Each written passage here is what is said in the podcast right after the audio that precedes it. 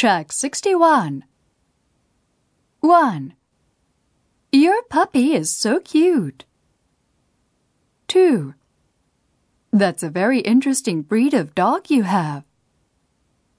3. You trained your dog quite well. 4. I wish my dog was as friendly as yours.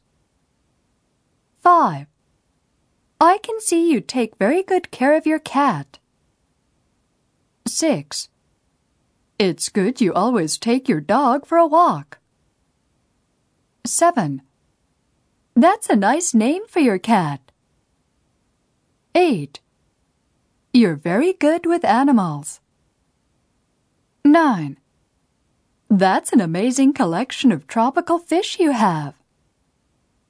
10. I tried to keep a hamster, but it died on me.